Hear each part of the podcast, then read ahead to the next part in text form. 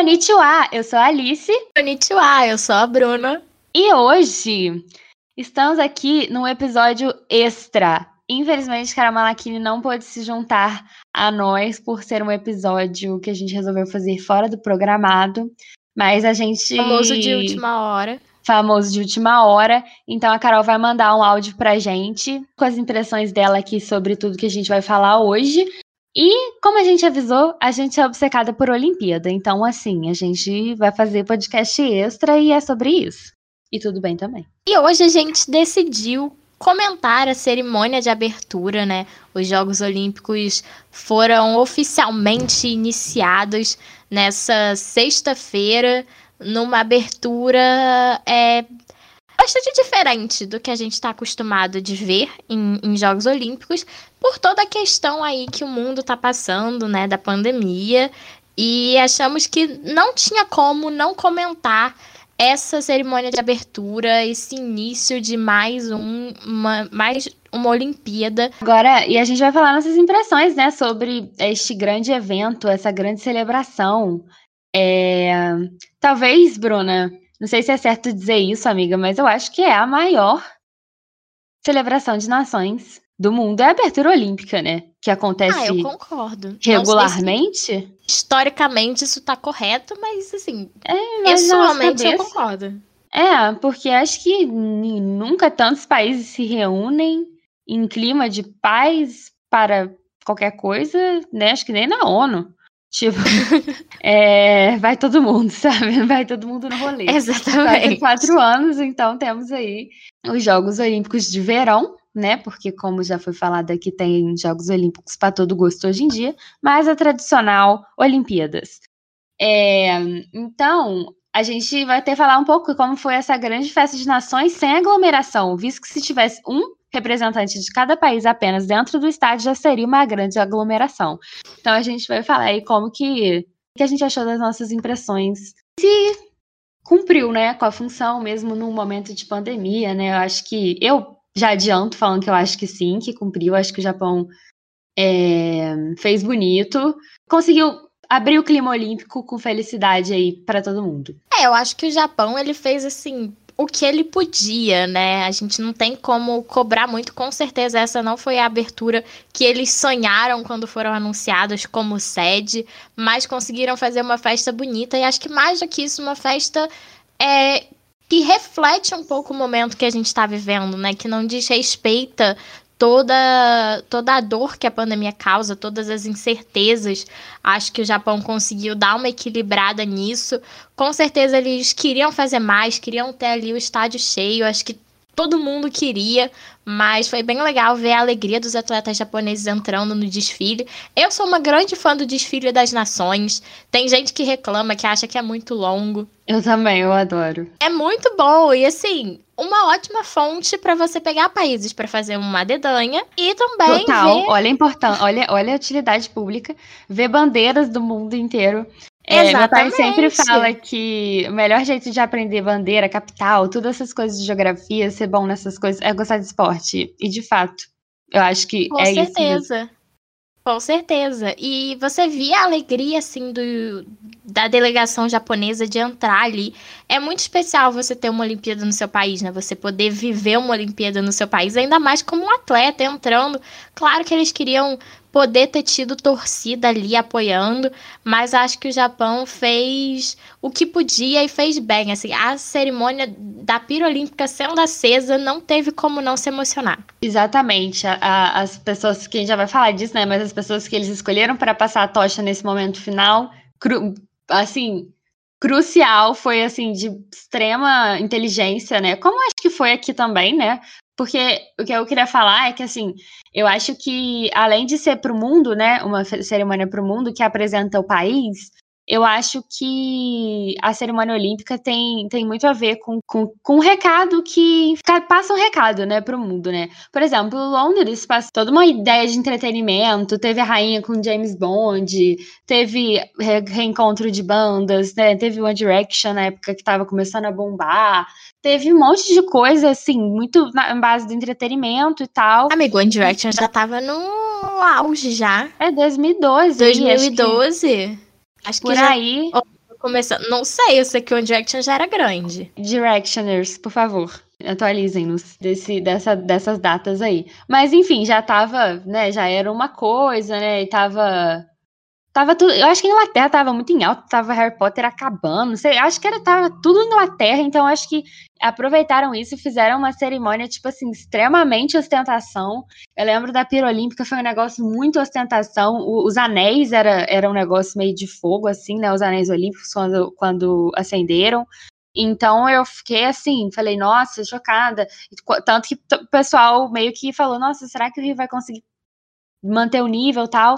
E eu acho que o Rio manteve o nível, assim, no, no, no, quesito ostentação, mas nem isso. Eu acho que a principal parada da cerimônia de abertura do Rio de Janeiro foi é, transmitir uma mensagem X, uma mensagem muito para todo mundo, né? Sejam bem-vindos ao Rio, melhor lugar, melhor lugar do mundo, né? Esse é o Rio de Janeiro, mas foi uma carta de amor muito grande do Brasil pro Brasil também, eu achei.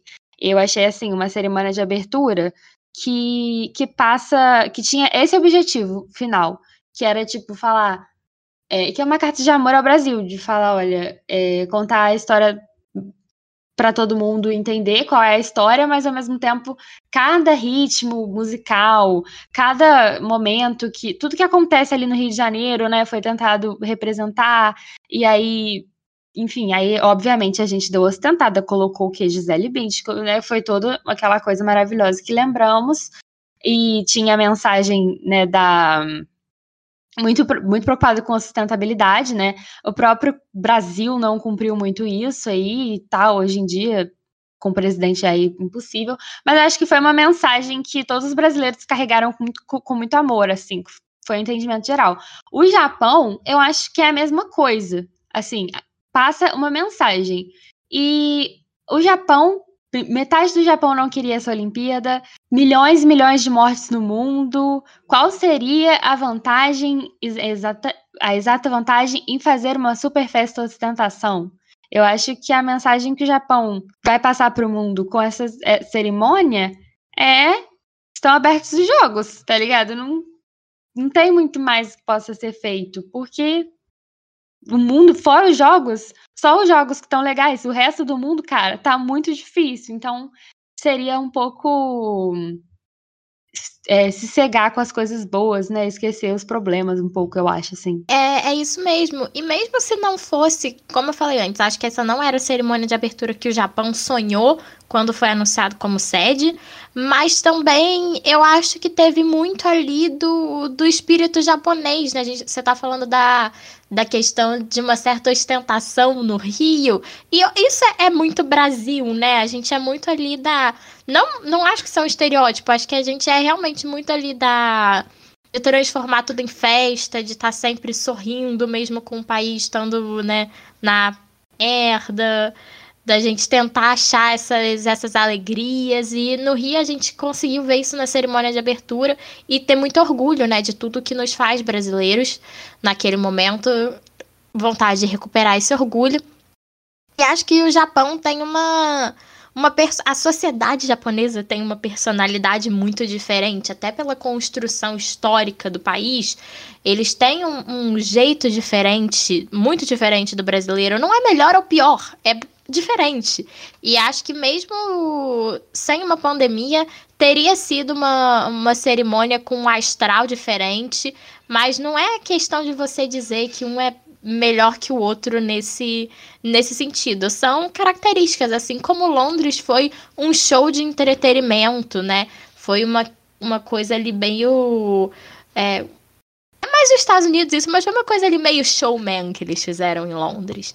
E você não ia encontrar isso aqui no Brasil ou no Japão. São países diferentes, com características diferentes, com histórias diferentes, bagagens diferentes. Isso tudo aparece Exato. na cerimônia de abertura. É, e eu vou só usar aqui uma quote do nosso amigo João Dabu, né, na, que, ele, que ele falou, e eu achei muito massa, que ele falou de manhã, hoje cedo, na, na transmissão da abertura, complementando, complementando muito o que você falou, Bruna, que o fato, tipo, que o Brasil, que o, que o resto do mundo, né, se propôs, né, aceitou muitas vezes a fazer festas e aberturas e coisas no estilo showman, né, que é um estilo norte-americano estadunidense de fazer as coisas, né? Que é você, enfim, com explosões e músicas, pop, enfim, tudo que entretém o tempo inteiro, né? Nem todas as culturas são obrigadas a seguir isso, né? Eu acho que o Brasil seguiu o médio, né? O Brasil fez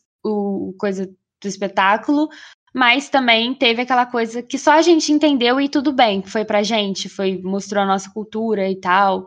É, e eu acho que o Japão, primeiro, não tem, não, não, muito, ainda mais o Japão, que é, que é um país que tem uma cultura muito diferente, cultura oriental, é, eles, eu, como você falou, eu acho que nem se fosse uma, uma cerimônia toda tecnológica, pirofagem, essas coisas todas, seria tipo, nesse clima, seria um clima diferente, porque é um clima diferente. E o Japão, no momento como esse, que o, Japão, que o Japão não ia virar é, fazer essa, esse tipo de espetáculo de que não é nem né, da cultura japonesa, né? Eles tentaram mostrar a cultura deles, festejar do modo deles, né? Porque a gente aqui adora uma festa, entendeu? Se falarem, ah, faz showman, faz não sei o quê, a gente vai dar um jeito de fazer ficar interessante, porque o Brasil vive para ser anfitrião e tal, essas coisas, né? Tem essa, o brasileiro gosta disso. É, o japonês não tá afim, né? Tipo... É, é muito de uma cultura diferente. E eu não sou nem de longe uma grande conhecedora da história oriental, da história japonesa especificamente, né? Mas dei uma estudada aqui até pra gente entender melhor o, o país que tá sediando as Olimpíadas. E o Japão é muito interessante porque aqui no lado ocidental do mundo foi imposto para nós, né? E nós aceitamos, entre muitas aspas, porque não vou, não vou entrar em discursos pós-colonialistas aqui, né? Não vou entrar. Mas nós seguimos, quando a gente vai falar de história, a gente segue meio que ali a divisão da Europa, né? Europa, Estados Unidos, aquele eixo ali. E é Idade Antiga, Idade Média, Idade Moderna, Idade Contemporânea. Mas então a gente segue assim, é muito essa essa divisão do tempo. E o Japão, na sua história, eles têm as suas próprias eras, eles chamam de período e eles começam a contar, os japoneses geralmente começam a contar a história do Japão a partir do período anterior ao Paleolítico ainda. Então a gente está falando ali do que, entre muitas aspas, a história tradicional, né? Que a gente aprende na escola, chama de pré-história. Então é aquele período ali que é caça, as pessoas estão pulindo pedras, aprendendo isso tudo. E a partir da, da do início da cultura do arroz é que inaugura um próximo período na história japonesa, que é o período.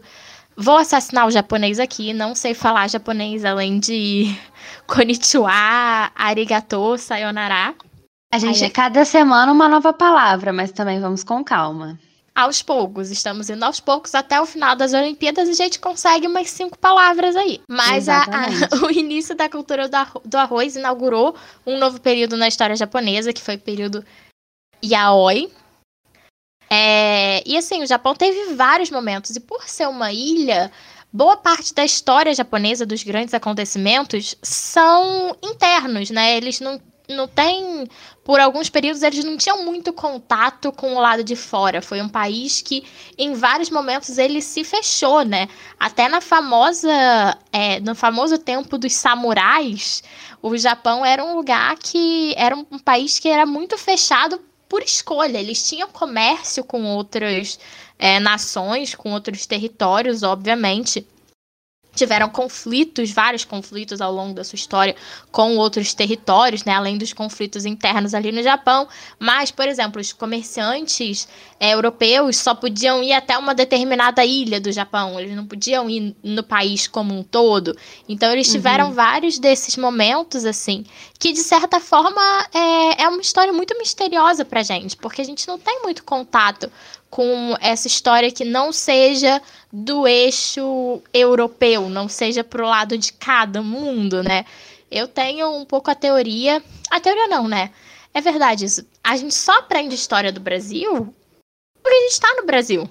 A gente só aprende a questão da, da África, talvez um pouquinho mais, Porque a gente está no Brasil e tem uma ligação com a África por causa aí do, do tráfico que ocorreu no período colonial. Então, assim, a gente realmente tá muito distante desse Oriente. Então, como você vai chegar e vai julgar a forma deles contarem uma história, a forma deles se representarem? É, entender como que, que eles funcionam, porque são culturas muito distantes da no das nossas. Era exatamente isso que eu ia te perguntar, amiga. É assim, fazer. Não é uma, assim, é uma pergunta, é uma afirmação, mas que eu acho que você pode falar melhor que eu, sim. O Japão, né, é também parte, assim, Primeiro que sempre, como você falou, né, a gente aprende a história muito do lado ocidental da vida, né? Assim, eu vejo que, por exemplo, até para falar assim, ah, porque as técnicas de escrita, as técnicas de, de, reprodução de papel, né? As primeiras, os primeiros jornais, como se reproduzia papel antes da prensa gráfica, essas coisas todas. É, as pessoas só falam assim: ah, foi uma tecnologia que veio da China, foi uma tecnologia que veio do Japão. Ninguém está preocupado em saber como que foi, qual é essa história ori é, oriental, né? Essa de onde, de onde vieram e como vieram essas tecnologias, né? A gente só fala, ah, era de do Oriente lá e acabou e tudo bem. E assim, o Japão, além de tudo, é uma parte muito importante né? Eu, por exemplo, não tenho nenhuma herança japonesa, mas é, a gente tem a maior população fora do Japão, japonesa fora do Japão, né? E isso é muito significativo, né? Lembrando na cerimônia de abertura, a gente teve as entradas, né? Que iam marcando o solo brasileiro. Mas não sei se vocês se lembram, o Japão foi um dos. Um, a cultura japonesa foi uma das representantes do nosso solo brasileiro, a marcar lá o, enfim, a, o, o chão lá, né, com, com a cultura japonesa, né, porque faz muito parte da gente. Então eu acho que não teria por que a gente não estudar também o Japão. É, a gente tem muitos problemas no ensino brasileiro.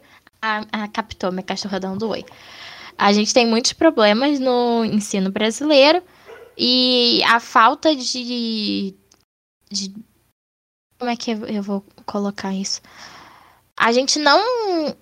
Não, a gente nunca vai conseguir estudar tudo. Não dá tempo, né? Não dá tempo nem é, estudar África, né, amiga? Não dá tempo. A gente precisa ter ali um recorte, mas eu acho que dá para fazer um, um esforcinho maior de colocar.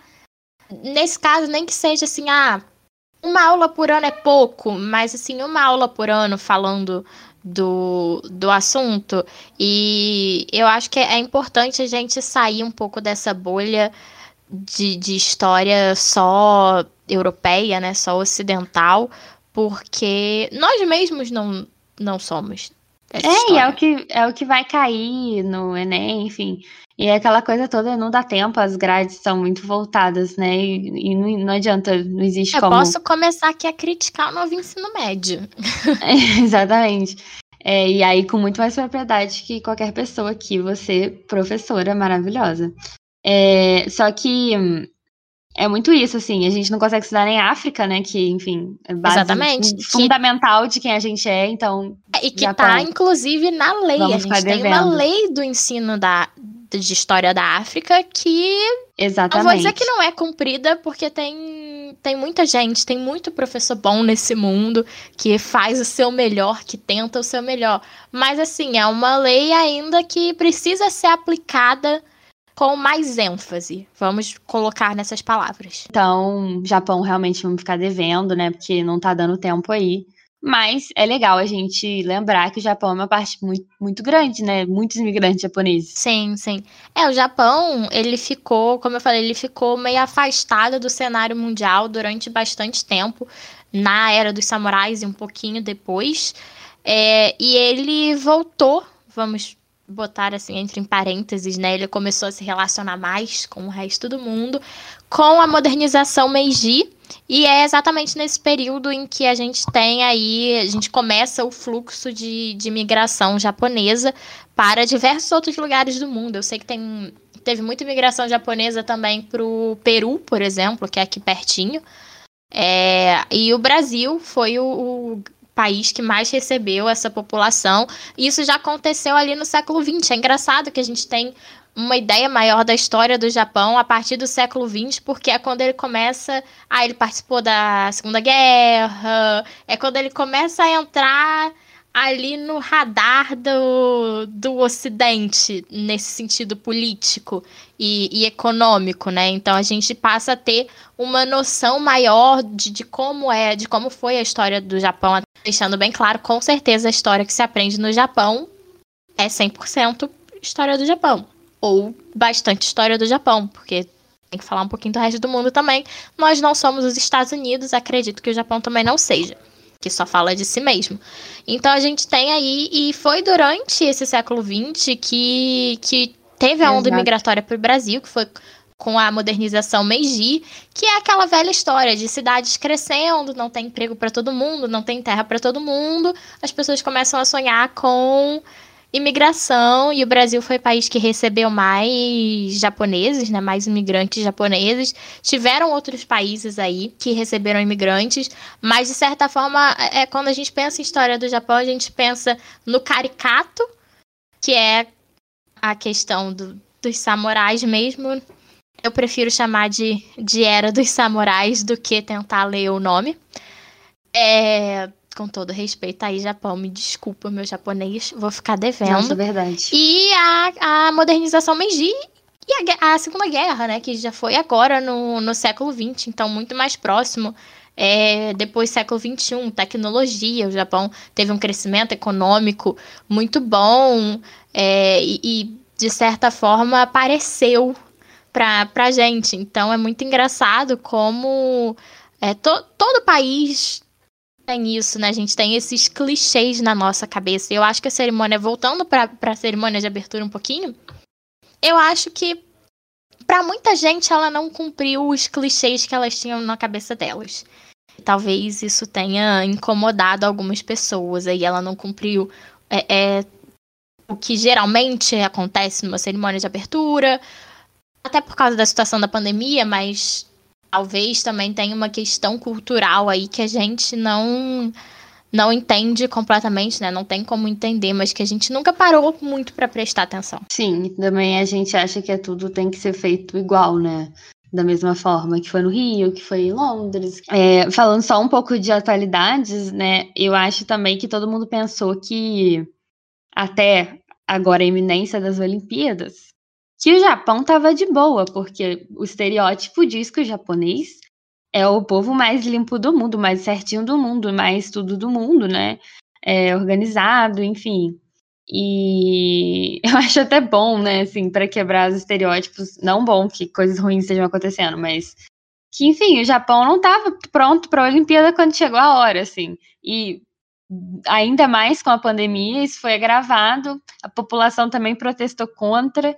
Obviamente, né, verbas de saúde e verbas de, de esportes e outras coisas, eventos, no caso da Olimpíada, são verbas completamente diferentes, mas numa situação de pandemia, você, pelo menos, né, num, num país que, que acredita na pandemia, no caso, é, você se reorganiza toda, toda a sua mentalidade para aquela, para aquela iminência do problema, que é tem uma pandemia mundial acontecendo que pega no ar, então assim, não tem como, né, não pensar nela como prioridade o tempo todo. Então, o Japão conseguiu, eu acho que é o mais fenomenal de tudo é para quem tá acompanhando a história dos atletas e tal, é aquela Vila Olímpica como tá, totalmente tudo higienizado, tudo é luva, tudo é, é teste toda hora para todos os atletas e detectando rápido quem tá com Covid sai imediatamente da vila e conseguir fazer essa abertura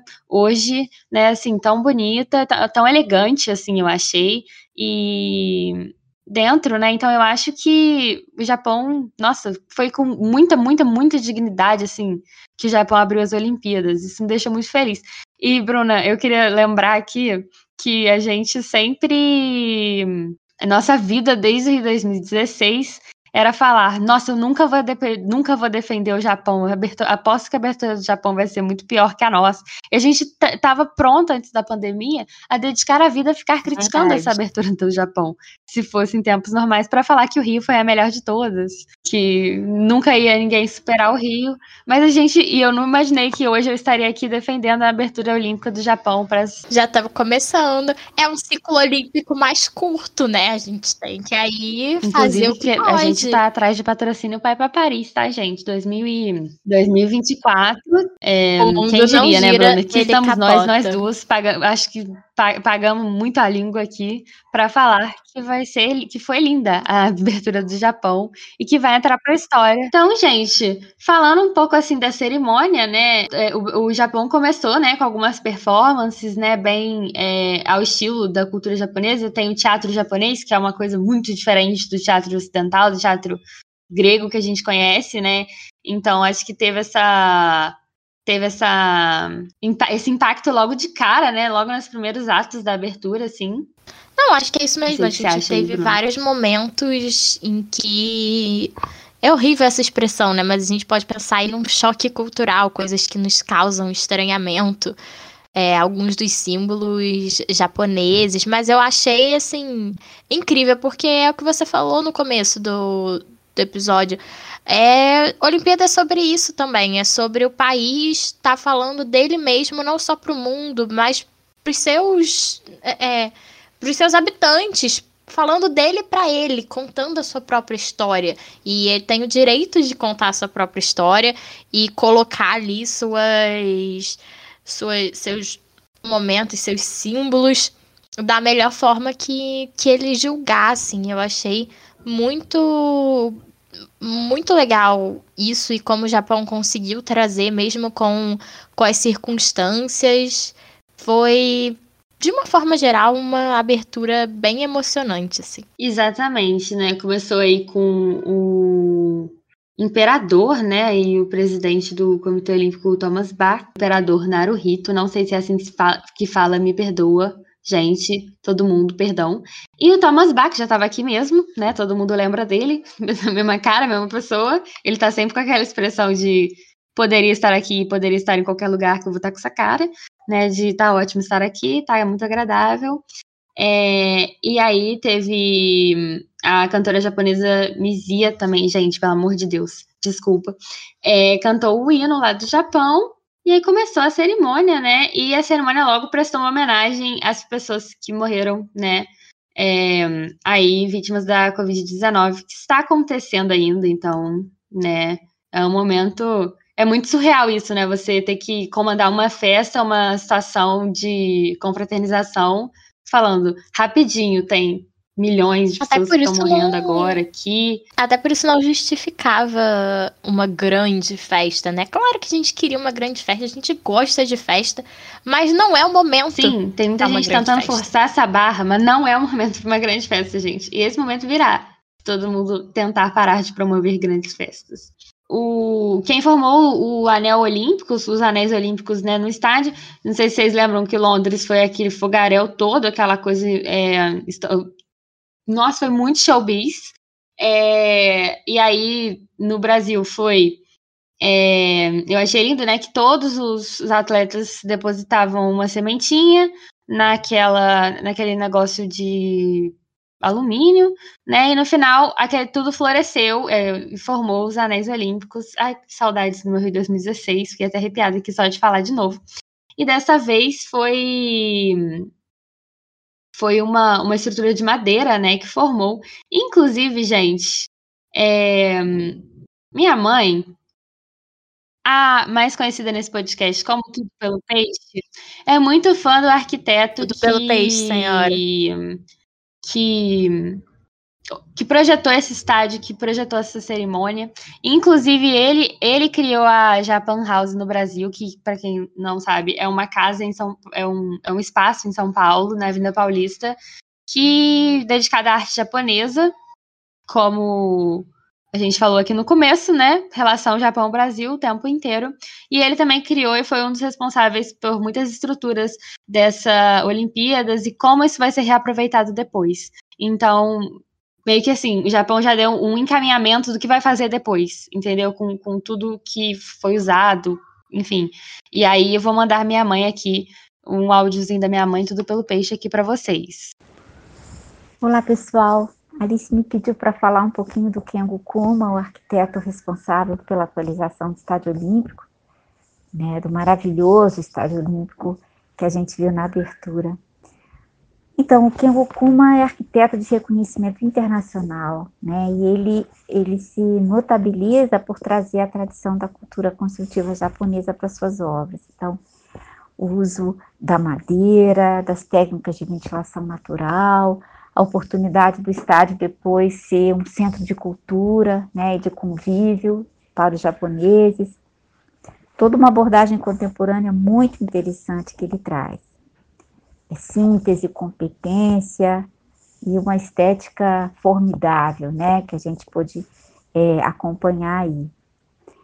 Além disso, é, o Kuma tem relação afetiva com o Brasil, né, porque ele nos presenteou com o projeto da Japan House, né, a Casa de Cultura Japonesa que a gente tem em São Paulo, né, uma capital marcada pela imigração japonesa no século XX, e é uma obra extraordinária.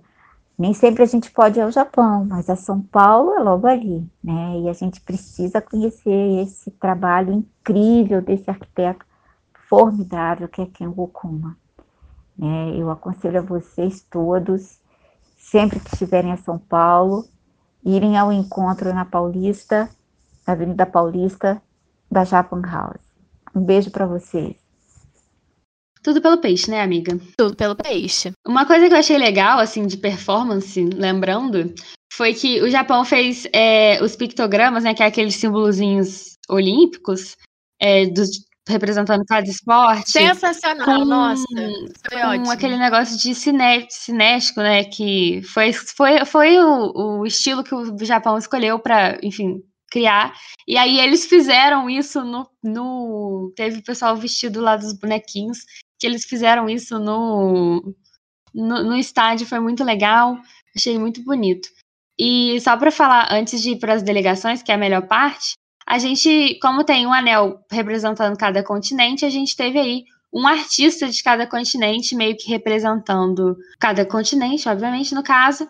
Teve o Kit Urban, né, para representar a Oceania.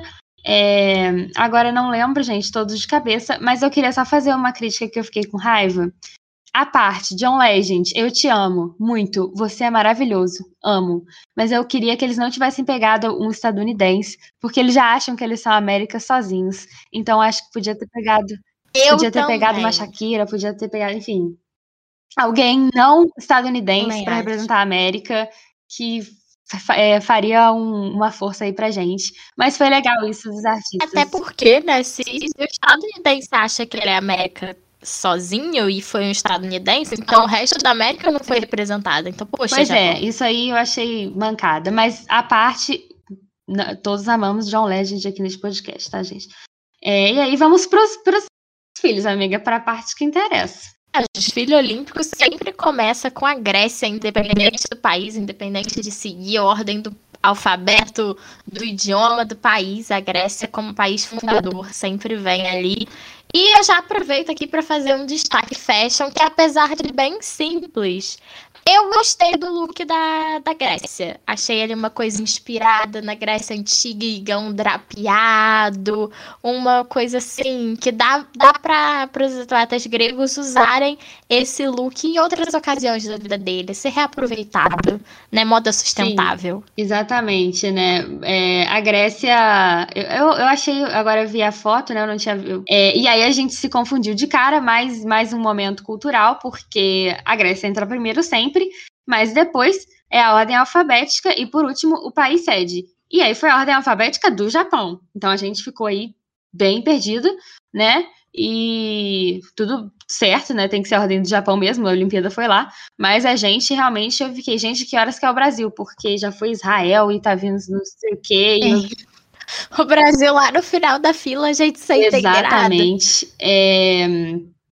Então, aí, depois, uma seleção que eu queria destacar, o uniforme, que eu achei a coisa mais linda. As, as melhores, os melhores delegações para mim foram as africanas. assim, de modo geral. Foram as melhores looks foram das delegações Porque africanas. eu amo um verdadeiro traje típico. A gente vai chegar na Havaianas, que eu amei já já.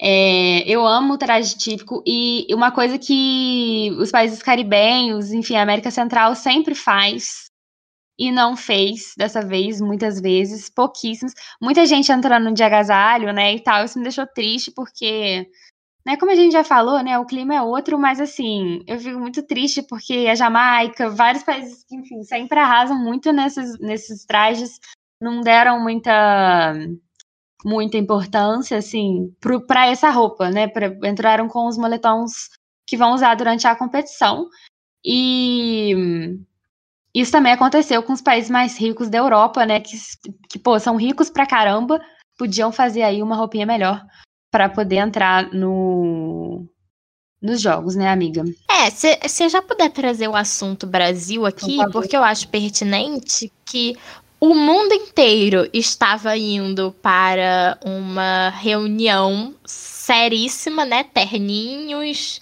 uma coisa assim. E o Brasil estava indo para um churrasco com pagode, que a gente E sabe que é todo bem mundo melhor. sabe que essa é a verdadeira roupa correta de se usar em ocasiões especiais, é chinelo.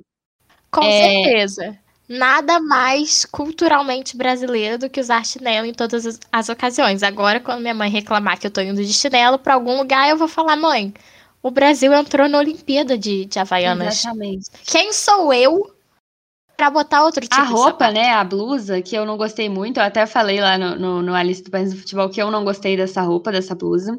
É, porque, pelas cores muito, porque assim, em 2016 também foi uma estampa, mas ela de longe, vendo o coletivo, funcionou muito, porque foi aquela, aquele tom de azul mais escuro no blazerzinho, com a estampa verde, amarela e azul, muito funcionou. Essa eu achei que o azul ficou meio roxo, assim, ficou e aí eu, eu acho que não funcionou muito legal assim. Você não olha pra, pra ela e fala, pô, Brasil de cara. Você pode imaginar um brasileiro usando a blusa, mas não É. Brasil, né? E, mas aí eu achei a Havaianas assim, gente, eu achei o máximo, sério mesmo, eu amei muito. E o que dizer, né, amiga, de quatro pessoas representando a delegação brasileira. É assim, de uma prudência que eu não esperava. É uma sensatez essa Olimpíada, gente. É, é atleta do vôlei progressista, entendeu? É Brasil sem nenhum caso confirmado de atletas com Covid. É, é entram só quatro dentro do estádio. Assim, eu tô. Não sei o que dizer, eu tô assim, sem palavras. É pra gente pensar que, tem- que tem Exatamente, salvação amiga. ainda. E acho que é importante ressaltar que a Kathleen e o Bruninho fizeram a verdadeira função do porta-bandeira, que é ser mestre sala e porta-bandeira, e deram uma sambadinha, que eu achei maravilhoso, gente. Eu achei muito legal. Que eles pararam. Não, eles ficaram até na posição do Sim. mestre sala porta-bandeira, né? A Kathleen segurando a bandeira. E o Bruninho É, sambando. ah, eu achei bom. o máximo. E o Bruninho eu achei o sambando. máximo, gente, porque é sobre isso, galera. O Brasil é sobre isso, né? De é assim que a gente carrega a bandeira e pronto, né? E a gente tá com saudade do Exatamente. carnaval. Foi muito legal. lembrar. As seleções africanas deram um banho nos trajes típicos. Assim, a gen- quem acompanha é, quase obsessivamente Olimpíadas, como eu e, e Alice, é, pode ter lembrado, pode ter acompanhado a questão dos Estados Unidos em 2016, que 2016 ia seguir aqui o nosso querido português, a ordem alfabética do português, e E de Estados Unidos fica ali bem no meiozinho do alfabeto. gostaram. É, então, os Estados Unidos tentaram aí de tudo que é jeito, ou desfilarem no começo, ou desfilarem no final, porque eles não gostam de desfilar no meio. Porque a gente, todo mundo sabe que o meio do desfile dos países é a hora que você vai no banheiro, você vai fazer uma pipoca, dependendo do horário, o que, que tá acontecendo. Você vai ali resolver uma pendência urgente, você vai fazer alguma coisa. E os Estados Unidos não queria, mas nessa época o Brasil ainda não abaixava a cabeça para estadunidense e falou: não, vamos seguir aqui meu alfabeto, meu querido português, você Não vai desfilar já Ponto. lá junto com a letra E. Não tem U. Perfeito. Ninguém é United, United aqui, ninguém entende United. Vamos de E. Exatamente. E, infelizmente, os Estados Unidos conseguiu é, é, desfilar no final dessa vez. Não sei se é uma regra que mudou no COIA, se foi alguma convenção só para essa Olimpíada. Mas é, os três últimas delegações que entraram foram as próximas sedes, né? As duas antes do Japão. São as próximas sedes, Estados Unidos, que vai sediar em 2028, Nossa. e França, que Paris vai sediar em 2024. E o Japão por último, obviamente, mas assim, foi uma coisa que me desagradou um pouquinho. Nossa, eu também não gostei, eu achei assim, que descaracteriza. E complementando sua crítica, amiga, eu achei concentrado dos Estados Unidos dessa vez, mas de uma arrogância, porque eu acho, gente, sinceramente, que a única seleção que tinha é, moral para poder entrar tudo bem que não precisava, tipo assim, não, não, precisava todo mundo ter feito igual o Brasil, que entrou com quatro. O exemplo da sensatez, gente, não tô acreditando. É, não precisava ter, ter feito isso igual o Brasil. Mas entrar com um número diminuir bem menor de pessoas, né? E que é, enfim, sensato, é, é, é o que as pessoas geralmente fazem quando elas respeitam as outras. E os Estados Unidos fez questão de colocar, eu acho que os Estados Unidos usou o limite de atletas permitidos para entrar, né? E numa arrogância de. A roupa tava feia, inclusive. É, numa arrogância e com aquela passando toda a. a... Horrível uhum, aquelas E foi meio como quem diz assim, chegou a potência. E eu acho que só quem podia fazer isso era o Japão, porque é, uma, é um sonho de todo atleta poder entrar na abertura da Olimpíada do seu país, na cerimônia de abertura, né? Eu acho que o Japão entrando foi lindo demais. Enfim, mas eu achei de uma arrogância, numa, de uma aglomeração. A Argentina também, o pessoal pulando tudo junto lá. É legal, gente, pra, porque o time argentino está unido, mas aglomeração vamos evitar, né? Todo mundo colado um no outro, foi bem, foi bem, deu bastante nervoso. É, eu concordo. E aí eu ainda destaco, a França veio com uma delegação grande também, mas eu gostei que eles coordenaram as roupas para ficar na cada bloco dos atletas que entraram com a cor Sim. da bandeira, e meio que parecia uma bandeira francesa andando, e o atleta, um dos atletas porta-bandeira deu uma cambalhota, um salto achei irreverente. Não gostei. é, eu gostei também. Eu achei legal. É, os países europeus, para mim, foram os piores né? Assim, disparados no geral. Então, acho que a França fez diferente aí, eu achei bem legal, né? Porque, assim, a gente tem verdadeiros show de horrores na Europa ou apenas agasalhos. Foi bem, bem, bem complicado. E por fim, o Japão, né, que foi a última delegação a entrar. Achei bem discreto, até o, o look japonês mesmo. É, mas o Japão é um país que me parece, né, um tanto minimalista, mas achei que por estarem sediando iam ousar um pouquinho mais ali no, no look do desfile olímpico, mas é sempre muito legal ver o país sede entrar, né? Os atletas estão muito emocionados e com os japoneses não foram diferentes. Dava para ver que eles estavam ali emocionados de estarem ali, felizes, com o olhinho brilhando. Isso foi, foi muito, muito legal de ver. Exatamente. E eu acho que isso que passou o tom da cerimônia, né? Eu acho que esse, esse. A gente está feliz por vocês estarem aqui, mas vamos fazer tudo como deve ser feito. Eu achei, assim, de uma elegância, de uma coisa. Não a roupa especificamente, mas tudo, né, que o Japão fez, eu acho que hoje foi uma aula de civilidade, né? Como eles são conhecidos por, né? Então, assim, aulinha de civilidade. E para finalizar, a gente tem a tradicional cerimônia da, da pira olímpica sendo acesa no estádio, que esse é o momento que se você não chorou antes, você Sim, vai gente, chorar agora. Foi o meu caso hoje. Foi o meu caso hoje. Já no videozinho com as imagens dos japoneses, né, passando a tocha, percorrendo o, o, caminho ali que a tocha olímpica faz, que pela primeira vez a tocha olímpica foi direto da Grécia para o Japão, né? Ela não passou por outros países, não chegou nem a fazer uma voltinha ali na Grécia, como ela geralmente faz. Foi direto, a chama olímpica foi acesa na Grécia e foi diretamente levada para o Japão. E eles passaram. Teve muito audiovisual nessa abertura, até por uma questão de necessidade, né? Então, eles passaram um videozinho com imagens dos, das pessoas carregando a tocha pelo Japão, que já estava muito emocionante por si só, mas a partir do momento que a tocha olímpica entrou no estádio, acho que Pra mim, de novo, uma experiência pessoal. É a hora que cai a ficha que as Olimpíadas vai começar. Ah, o, o governante já disse que os jogos estavam abertos, mas quando chega a tocha olímpica, é que você ninguém, vê que é pra valer. Ninguém apaga esse fogo, né? Literalmente, no caso. É, né, até o dia do encerramento, né? Eu achei a, a, a passagem da tocha, né? É, primeiro, né, foi levada por alguns atletas, né?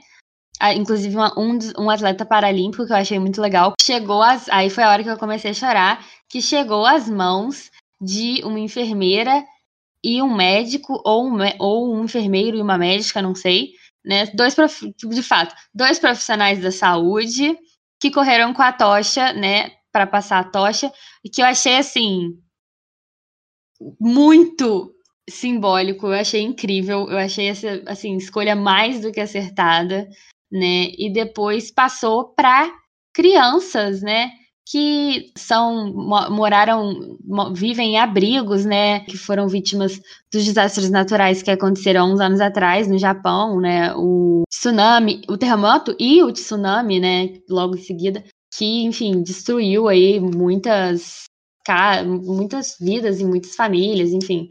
Então essas crianças que moram nesse nesse abrigo e tal, que nesses abrigos na real que correram com a tocha para o fim passar para já, o pessoal já tinha é, acertado quem seria, né? Basicamente quase todo mundo já, já imaginava que ia ser a diva do tênis, Naomi Osaka, né? Que eu achei também muito representativo, né? Muito representativo. Naomi Osaka, que ela é filha de mãe japonesa e pai haitiano.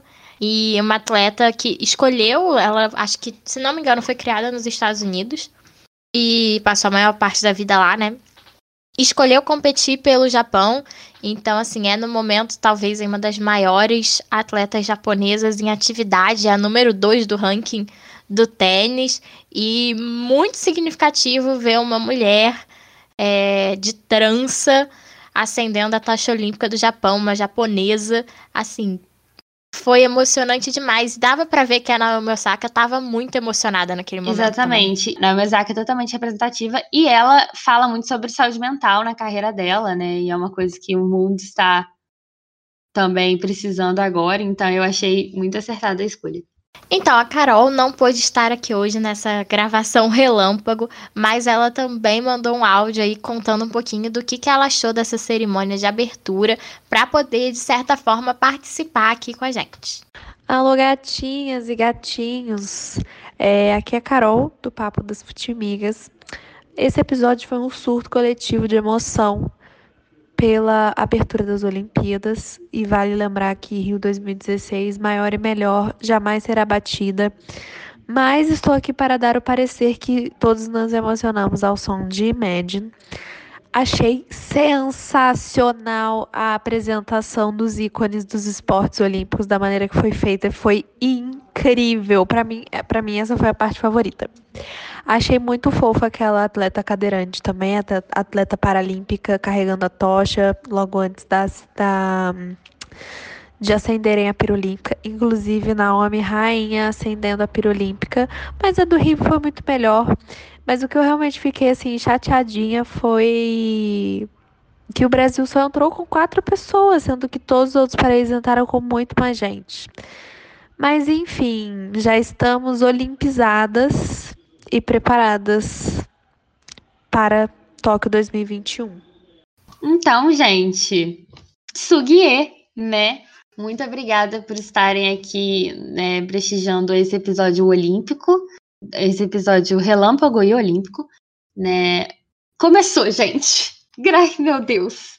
Começou. Você já pode.